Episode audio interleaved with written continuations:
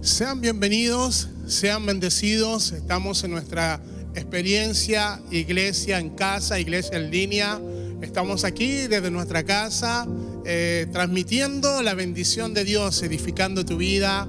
Y agradecemos al Señor porque tenemos el privilegio de llegar a tu casa, tenemos el privilegio de poder eh, bendecir tu vida, bendecir tu corazón. Creemos de que una palabra de Dios puede cambiarlo todo una palabra del Señor puede transformar un ambiente, una palabra de Dios puede cambiar nuestros destinos y de verdad que disfrutamos ser y hacer iglesia, disfrutamos que puedas conectarte, ¿cierto? Todos los días domingo y en todas nuestras transmisiones y que puedas visitar nuestra página que está buenísima. Vas a encontrar muchas cosas, así que puedes accesar a www.cairosiglesia.cl porque en Kairos Iglesia siempre vamos a ser un lugar de nuevos comienzos para tu vida y para tu corazón. Así que saludamos a todas las personas que están en las diferentes ciudades de nuestra nación y aquellos también que se están conectando en algunas naciones, recibiendo este pan de esta mesa, recibiendo el pan que es para los hijos. Y hoy día estamos dispuestos en nuestro corazón para que Dios nos pueda hablar. Y como en cada experiencia, ¿cierto? En línea, como iglesia, tenemos una declaración de fe. Y, hemos expresado y hemos enseñado que una declaración de fe nos posiciona.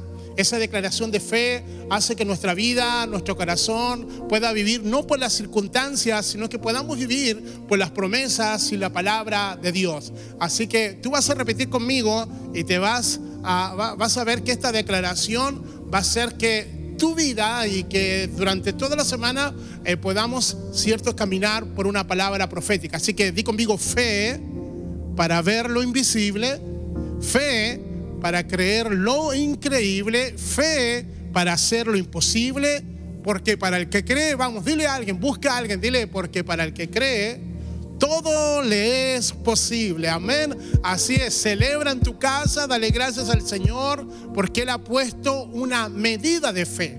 Él ha puesto una semilla de fe que va a ir creciendo día tras día en tu vida y en tu corazón. Bueno, hoy día iniciamos una nueva serie. Hemos estado, cierto, siendo edificado y terminamos una serie llamada Fortaleza, que creo que nos fortaleció que creo que llegó cierto a nuestra vida para poder traer fortaleza a nuestro corazón. Y hoy iniciamos esta nueva serie que hemos titulado Determinados. Así es. ¿Cómo se llama? Determinados. En el Salmo 27.4, el salmista dice, una cosa determiné, una cosa me propuse y esa cosa es vivir en la casa del Señor todos los días de mi vida. Vamos, repítela una vez más. Una cosa me determiné, estar todos los días de mi vida en la casa del Señor. ¿Tú has determinado esto? ¿Has determinado vivir en la casa, en la presencia, en la atmósfera de Dios? ¿Has determinado ser una persona? ¿Has determinado que tu vida esté completamente bajo todo, todo lo que Dios tenga para ti? Bueno, si tú lo determinaste, quiero decirte que esta serie es para ti. ¿Qué te parece si le damos ese aplauso al Señor? Porque vamos a ser edificados en esta palabra. En primer lugar, quiero señalar o, dar a conocer el significado cierto de una persona determinada o de un determinado. Determinado el significado es una persona que muestra firmeza y valor al hablar y al actuar. Lo vuelvo a repetir. Una persona determinada es que muestra firmeza y que muestra valor al hablar y al actuar.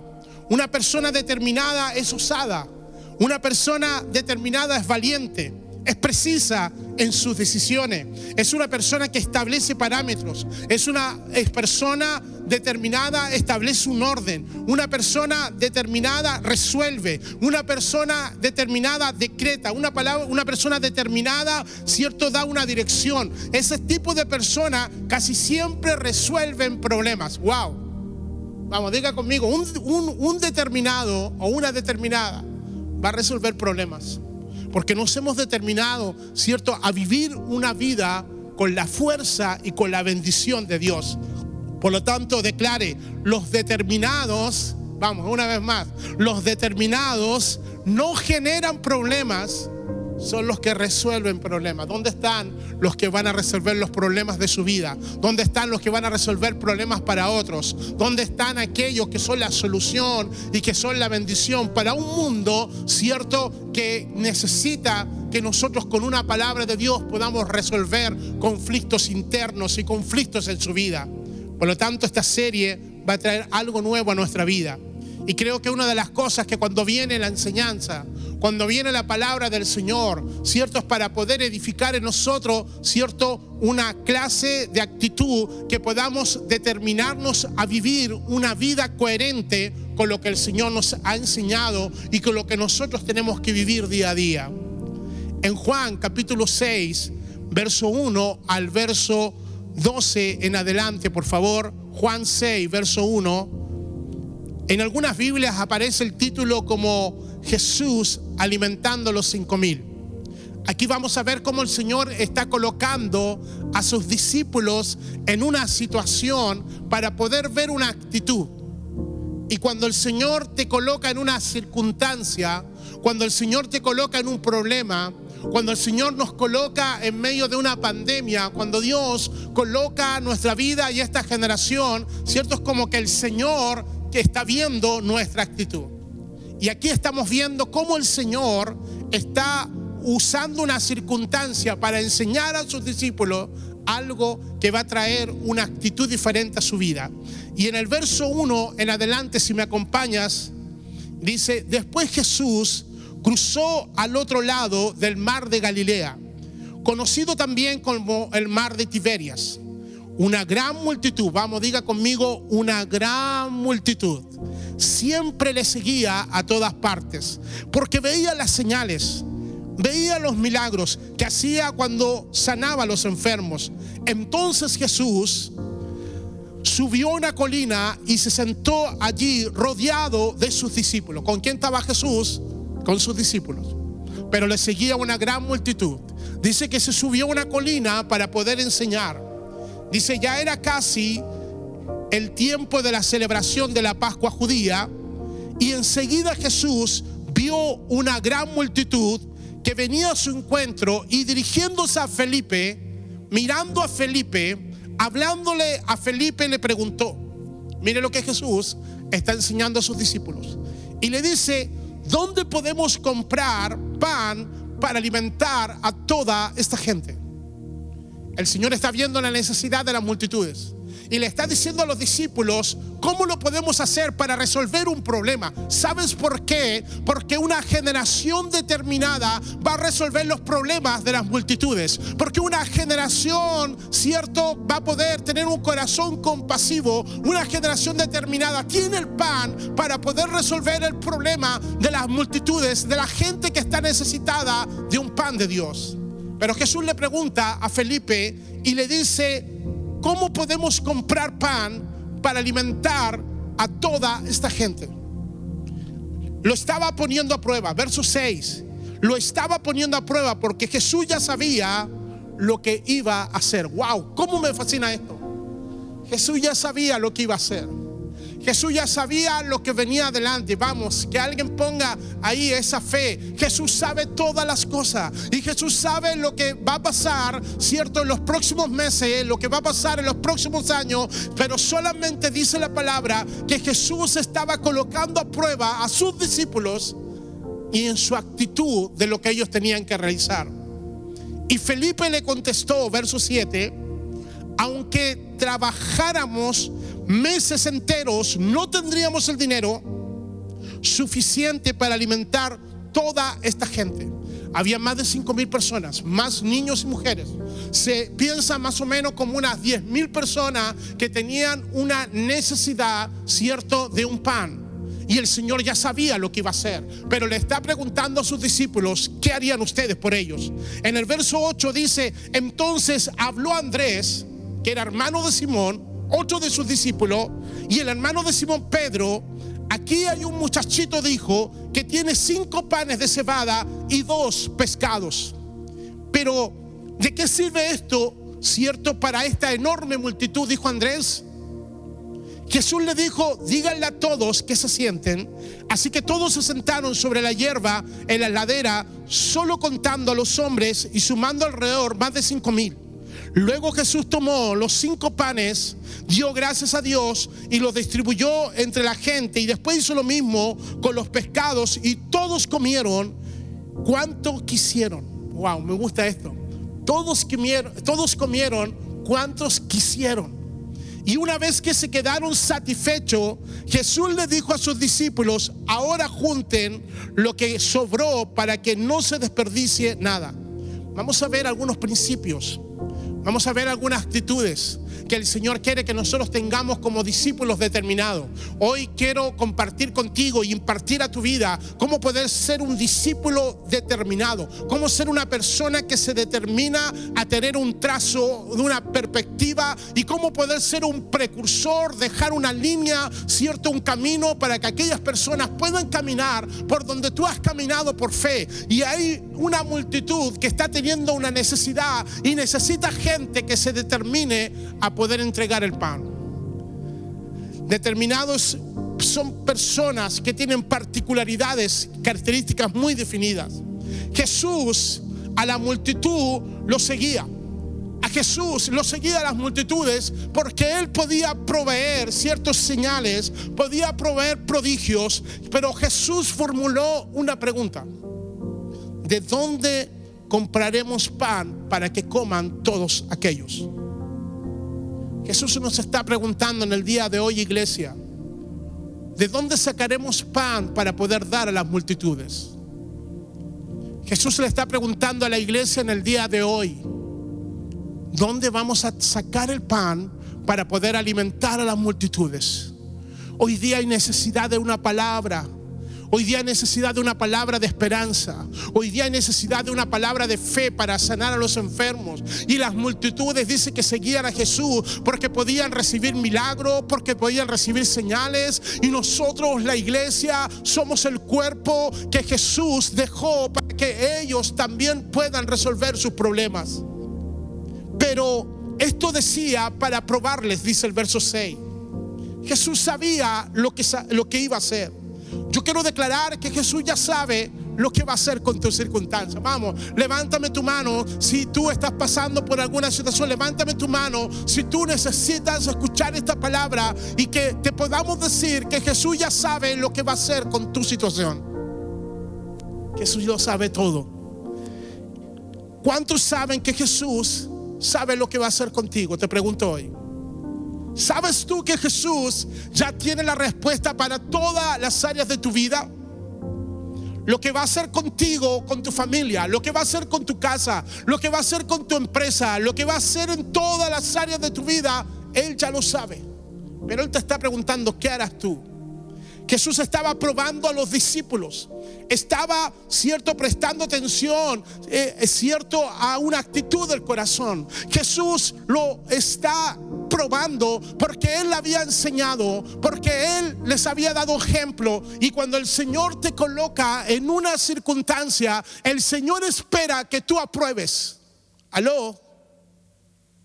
Cuando el Señor te ha enseñado, Él espera que tú puedas aprobar. Cuando Él te ha dado una palabra profética, Él quiere que tú puedas caminar con esa palabra. Cuando el Señor te ha dado cierto un, código para que puedas marcar cierto la historia de tu vida y poder cierto hacer de tu casa y de tu familia una nueva generación de fe. Él espera que tú puedas aprobar. Y en Mateo 13, verso 23, la palabra dice, más el que fue sembrado en buena tierra, este es el que oye y entiende la palabra y da fruto y produce el ciento y al sesenta y al treinta por uno. El que fue sembrado en buena tierra. Un discípulo determinado es el que tiene un corazón para poder dar un buen fruto. Porque oye la palabra y la pone por obra y la entiende y da su fruto. Una persona determinada es que lo que ha escuchado lo, va a realizar. Por eso la palabra dice en el verso 6, Jesús estaba probando a sus discípulos porque él ya sabía lo que él iba a hacer. ¿Cómo me fascina esto? Felipe respondió desde su perspectiva lógica. Felipe responde, cierto, desde las matemáticas humanas. Felipe responde de dónde vamos. No, no, tendríamos que trabajar toda una vida para alimentar a todas estas multitudes. Felipe contestó, aunque trabajáramos meses enteros, no tendríamos el dinero suficiente para alimentar. Yo creo que empezó a calcular y dijo, bueno, tendríamos que ir a tantas panaderías, tendríamos que hacer... No, no nos alcanza, no podemos. Los discípulos tipo Felipe siempre tienen una excusa para no hacer algo. Siempre los Felipes, ¿cierto? Los discípulos tipo Felipe son aquellos que no se determinan a creer a una palabra de Dios, tienen argumento, no desarrollan lo eterno, sino que ellos están viviendo en una perspectiva y en una fe natural. Pero lo que Dios ha traído a nosotros es una fe sobrenatural. Lo que Dios quiere decir en estos días, que haya una iglesia que tenga un pan y que podamos ver las multitudes y que podamos destruir al mundo entero, que hay un pan del cielo que ya fue partido por nosotros. Los discípulos tipo Felipe se alinean a lo natural y a las circunstancias, por eso buscan la lógica. No son determinados a poder provocar un cambio. Estos tipos de discípulos, cierto, se quedan estáticos, se quedan ante los desafíos, ciertos metas, retos que tienen por delante. Ellos solamente funcionan en la orilla.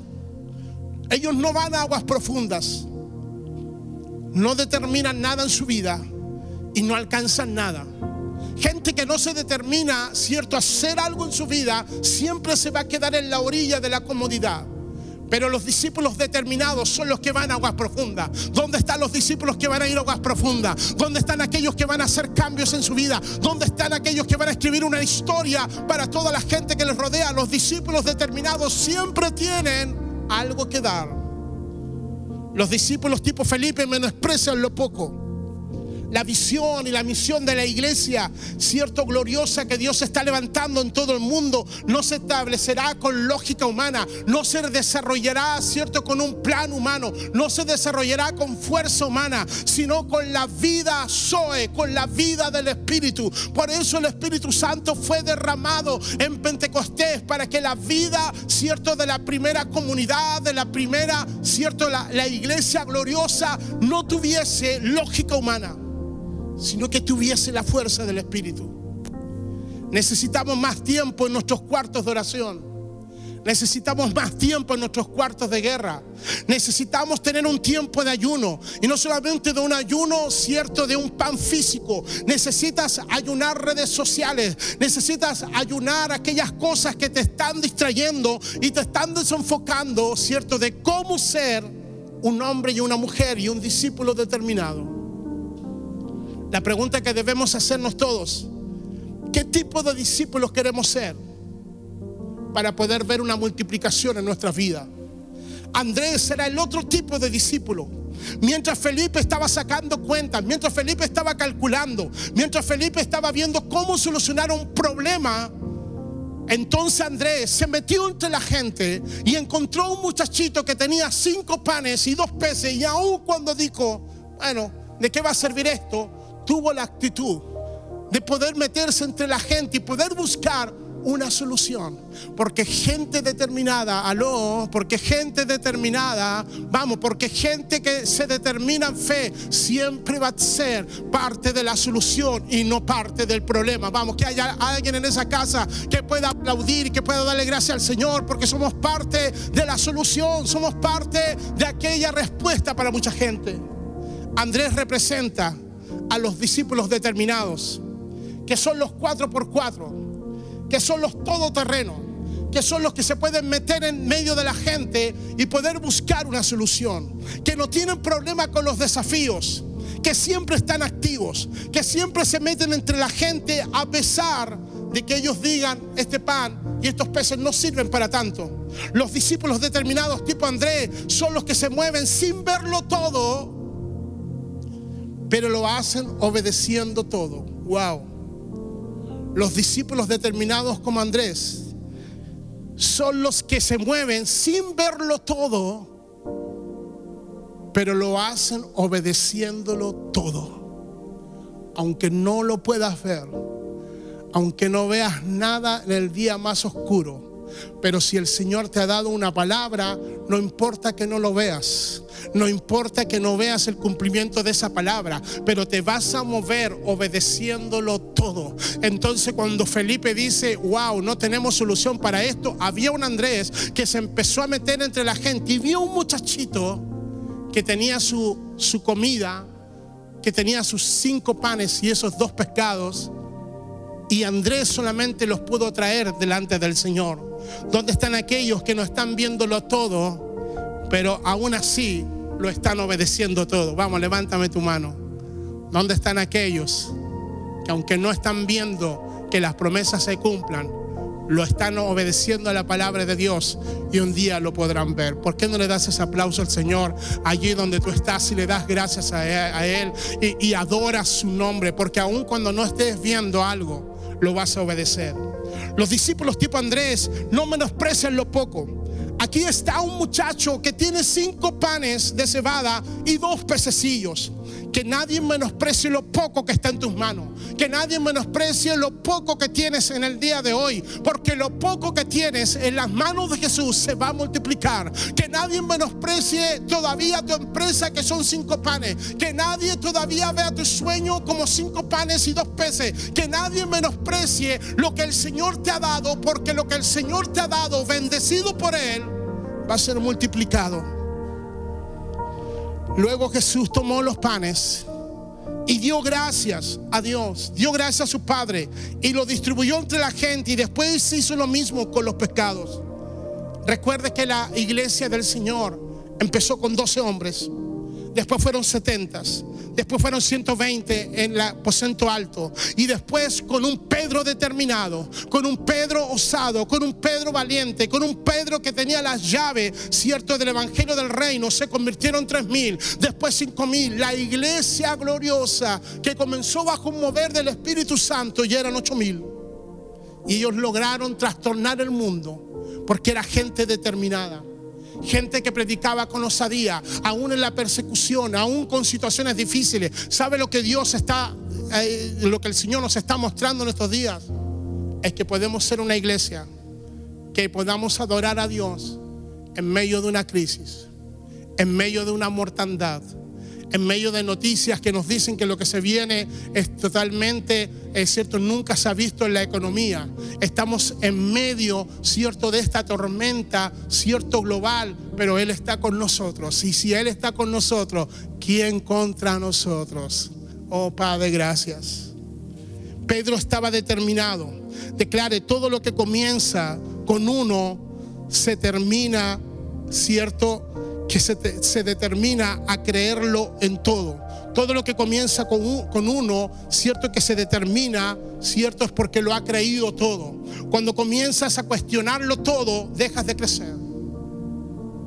Cuando cuestionamos el proceder de Dios, cuando cuestionamos la palabra de Dios, cuando empezamos los cuestionamientos y dejas de tener esa fe sencilla que Dios puede multiplicar cinco panes y dos peces para una multitud y tu lógica dice, no, no, no, esto no está correcto, pero tu fe sencilla no lo cuestiona. Cuando comenzamos a, a conocer al Señor y tener esa fe sencilla, no cuestionamos nada. Pero ahora que creemos que hemos crecido un poquito, ah, no, esto no me parece. ¿Sabes que el cuestionamiento muchas veces a la palabra de Dios, a la enseñanza de Dios, lo que hace es que seas como Felipe, calculando lógicamente una obra de Dios, ¿cierto? Que solamente Dios la podrá hacer bajo el poder espiritual del Espíritu de Dios. La multiplicación de los panes y los peces, ¿dónde empezó? ¿Con quién empezó? La multiplicación de los cinco panes y dos peces comenzó con un discípulo que se determinó a buscar una solución. Y siguió con un muchachito que pudo ceder y que pudo colocar en las manos, cierto, del Señor lo poco que tenía para hacerlo mucho. Porque cuando tú te determinas a colocar lo poco delante del Señor, escúchame, estoy soltando una palabra para alguien en el día de hoy. Cuando tú te determinas a colocar ese sueño pequeño en las manos de Dios, cuando tú colocas algo pequeño ante los ojos de los hombres, Dios tendrá la capacidad de poder multiplicarlo todo y de poder que todo lo que tú tienes, cierto, como una palabra de Dios, se multiplique. Por eso Dios en estos días está proveyendo. Dios está proveyendo nuevamente, cierto, una provisión para tus sueños, una provisión para aquel sueño que un día todavía no ha sido cumplido, pero Dios lo hará. Por lo tanto, Jesús no menospreció lo poco. Nunca Dios va a menospreciar lo poco de tu vida. Nunca Dios va a menospreciar aquello que todavía está en formación. Dice que la palabra del Señor nos dice que Él repartió, Él lo partió. Nosotros lo podemos ver en 1 Corintios 11, 23, 24, que dice que Él partió el pan. Eso es repartir cuando uno se parte. Nosotros debemos partir, ¿cierto? Lo que Dios nos ha entregado. No puede haber multiplicación si tú no eres partido. No puede haber multiplicación en nuestra vida cuando tú no te partes para otros. No puede haber cierto es que Dios te pueda dar más si tú no distribuyes lo que Dios te está dando. No te puedes quedar con tu pan, tienes que partirte. Tienes que ser un pan para otro. Tienes que ser un pan que se determina a hacer lo que Él hizo. Haya pues en vosotros este sentir que hubo en Cristo Jesús, que siendo en forma de Dios, no se aferró, no se aferró a su divinidad, sino que se despojó por lo tanto, partir es una entrega. No puede haber multiplicación si tú no entregas tus cinco panes y tus dos peces. No puede haber multiplicación si tú no, no, no te determinas a poder entregar lo que Dios puso en tus manos. Muchas veces vas a tener que entregar sueños. Muchas veces vas a tener que entregar tu familia. Muchas veces vas a tener que entregar tu llamado, tu ministerio. Muchas veces vas a tener que entregar las llaves de tu, de, tu empresa. Muchas veces vas a tener que entregar, ¿cierto? Las llaves donde tú crees que tú eres el dueño de algo, pero tú solamente eres el administrador. Muchas veces Dios nos llama y nos ha llamado a momentos, ¿cierto? A, congresos, a encuentros, para poder pasar por adelante por una palabra de Dios y entregar aquello que son nuestros cinco panes y dos peces. Pero cuando nos determinamos a creer a una palabra de Dios, viene la multiplicación. Nuestro Señor tomó una determinación. En la cruz del Calvario, Él murió por todos. En la cruz del Calvario, Él no solamente tomó tu pecado, sino que tomó el pecado de, toda, de todo el mundo. Él, se partió, él se determinó y aquel hijo que era el unigénito pasó a ser el primogénito entre muchos. Una determinación va a lograr que otros sean bendecidos. Nuestro Señor, cierto que entregó todo y que se dio su vida para salvarnos a todos, entonces más vale ser una persona determinada para poder bendecir a otros. Partir también es cortar y separar. ¿Qué cosas tienes que cortar en tu vida? ¿Qué cosas tienes que separar en tu vida? Cuando Jesús antes de hacer el milagro le dice que se sentaran todos. Jesús antes de hacer el milagro dice recuéstense. Y empezó a separar la gente. Cierto, dice que aquel lugar ellos se recostaron y empezaron a ver cuál era el número, empezaron, cierto, a ver porque tuvieron la capacidad de poder tomar todo ese lugar. Toma hoy lo que tienes en tu mano y colócalo delante del Señor.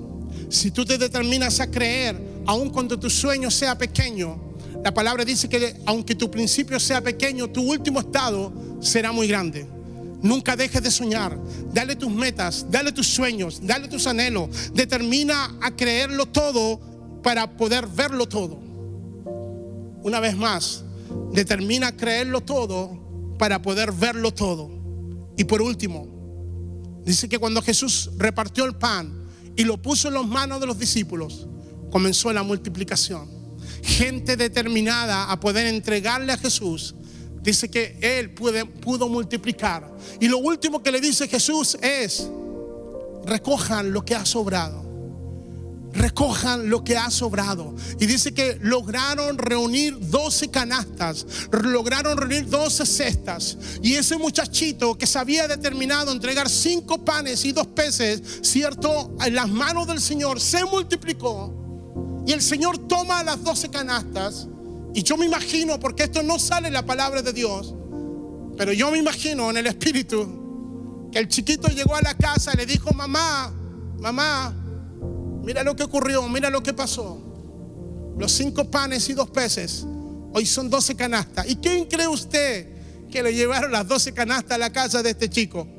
Los 12 discípulos de Jesús que se determinaron a creer en un milagro, que se determinaron a creer en su Señor. Tengo una palabra para ti. Cuando entregas cinco panes y dos peces en las manos del Señor, vas a ver la multiplicación, vas a ver el gobierno de Dios, porque 12 es número de gobierno. Yo declaro en el nombre de Jesús que cuando tú entregas cinco panes y dos peces en las manos de Dios, tu casa va a ser bendecida con el gobierno de Dios. Y cuando viene el gobierno de Dios, se viene a establecer orden, se viene a establecer todas las cosas. Cuando viene el gobierno de Dios, tu vida comienza a ordenarse tu vida comienza a no hacer lo que tú quieres, sino que lo que dice la palabra de Dios. Así que si entrega los cinco panes, si entrega los dos peces, yo declaro que todo aquello va a venir como una multiplicación a tu casa. ¿Dónde está la gente que dice yo necesito, yo recibo lo que Dios tiene para mí? Wow, wow. Hoy nos determinamos, Señor, a creer en cosas grandes. Hoy nos determinamos a creer que la palabra que tú un día nos diste se va a cumplir. Vamos, ¿por qué no dices conmigo? Yo me determino a creer que aunque mis sueños sean todavía cinco panes y dos peces, se va a multiplicar en algo grande. Vamos, créelo, porque hay una bendición para ti. Hay una bendición para, para tu sueño. Hay una bendición para esa empresa. Hay una bendición para ese proyecto. Hay una bendición. Lo que ha comenzado pequeño terminará siendo multiplicado en las manos del Señor. El tema es, ¿qué vas a hacer con tus cinco panes y dos peces? Lo tienes que determinarte a colocarlos en las manos del Señor. Coloca todo lo que tengas en las manos del Señor y vas a ver su multiplicación. ¿Por qué, ¿Por qué no le das ese aplauso de agradecimiento? ¿Por qué no le das gracias al Señor y dice, me preparo, me preparo, me preparo? Porque me he determinado a creer que mi sueño será como esos cinco panes y dos peces. ¡Wow! Qué lindo es el Padre. Qué hermoso cuando Dios trae una palabra profética como esta y nos puede posicionar que aún en una situación natural, Dios está por encima de eso para poder hacer algo sobrenatural. Cuando tú te determinas a creerlo todo y a obedecerlo todo, vas a ver los milagros más grandes en tu vida. Muchos de ustedes en medio de esta pandemia han sido multiplicados, han sido bendecidos, han sido contratados. Dios te, ha abierto puertas, ¿cierto? En algunas en la parte laboral donde tú nunca la esperaste. En medio de esta crisis Dios ha estado contigo. En medio de esta situación Dios ha estado multiplicando. En medio de esta situación, cierto, hemos estado haciendo algunas cosas que antes no la habíamos hecho, que estaba detenido. ¿Sabes por qué? Porque a Dios le fascina hacer las cosas para que tú le puedas dar las gracias a Él y darle la gloria a Él y decir que no es por hombre, sino que es por Él, para Él y por Él son todas las cosas. Así que te bendigo, doy gracias al Señor, sigue con nosotros, no te olvides de poder conectarte a todas nuestras redes sociales y entrar a nuestra página www.kairosiglesia.cl, porque ese va a ser el lugar de un nuevo comienzo para tu vida. Sigue con nosotros porque queremos seguir adorando a nuestro Dios y aún nos queda mucho más de estar en nuestra experiencia en línea contigo. Kairos Iglesia, un lugar de nuevos comienzos.